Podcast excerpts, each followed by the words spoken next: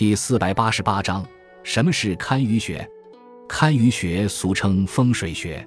淮南子言：“堪，天道也；舆，地道也。”因此，堪舆学即探讨天地规律之学。一般认为，其以上古时代的河图、洛书为基础，结合八卦、九星和阴阳五行的深刻原理。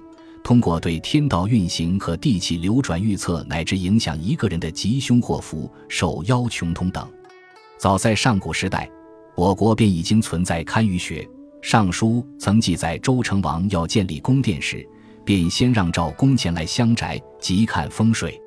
在中国历代，堪舆学受到相当的重视，每个朝代都有那么几位著名的堪舆家，如著名的有三国魏的管阁，隋唐时期的司马头陀。宋元时期的胡矮卷，明清时期的张宗、木匠僧等，当代也同样有一些风水先生颇有名声。